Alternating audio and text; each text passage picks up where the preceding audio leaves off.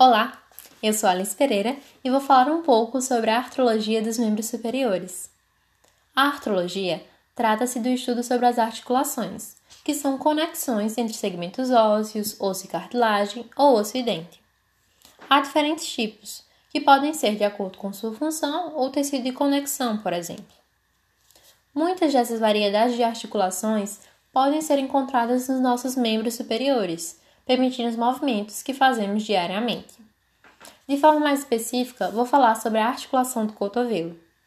Ela é do tipo sinovial, ou seja, que permite liberdade de movimento, sendo ainda do subtipo gínglimo, que pode ser entendido como uma dobradiça.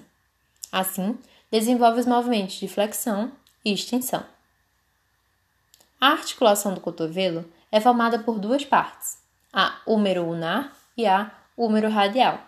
Elas se referem ao contato do osso do braço, o húmero, com os ossos do antebraço, o rádio e a una. A porção húmero-ulnar corresponde à articulação entre a tróclea do húmero e a incisura troclear na una. Já a húmero-radial envolve o capítulo do húmero e a fóvea articular da cabeça do rádio. Toda a articulação do cotovelo é envolta por uma cápsula, a cápsula articular, a qual se espessa e forma ligamentos.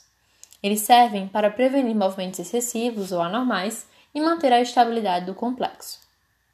Há o ligamento colateral ulnar, o qual é dividido em duas partes: a anterior, que vai do epicôndilo medial do úmero ao processo coronoide da ulna, e a porção posterior, que também parte do epicôndilo medial, porém direciona-se ao olecrono da una. Para encerrar, também existe o ligamento colateral radial, que vai do epicôndilo lateral do úmero ao ligamento anular do rádio.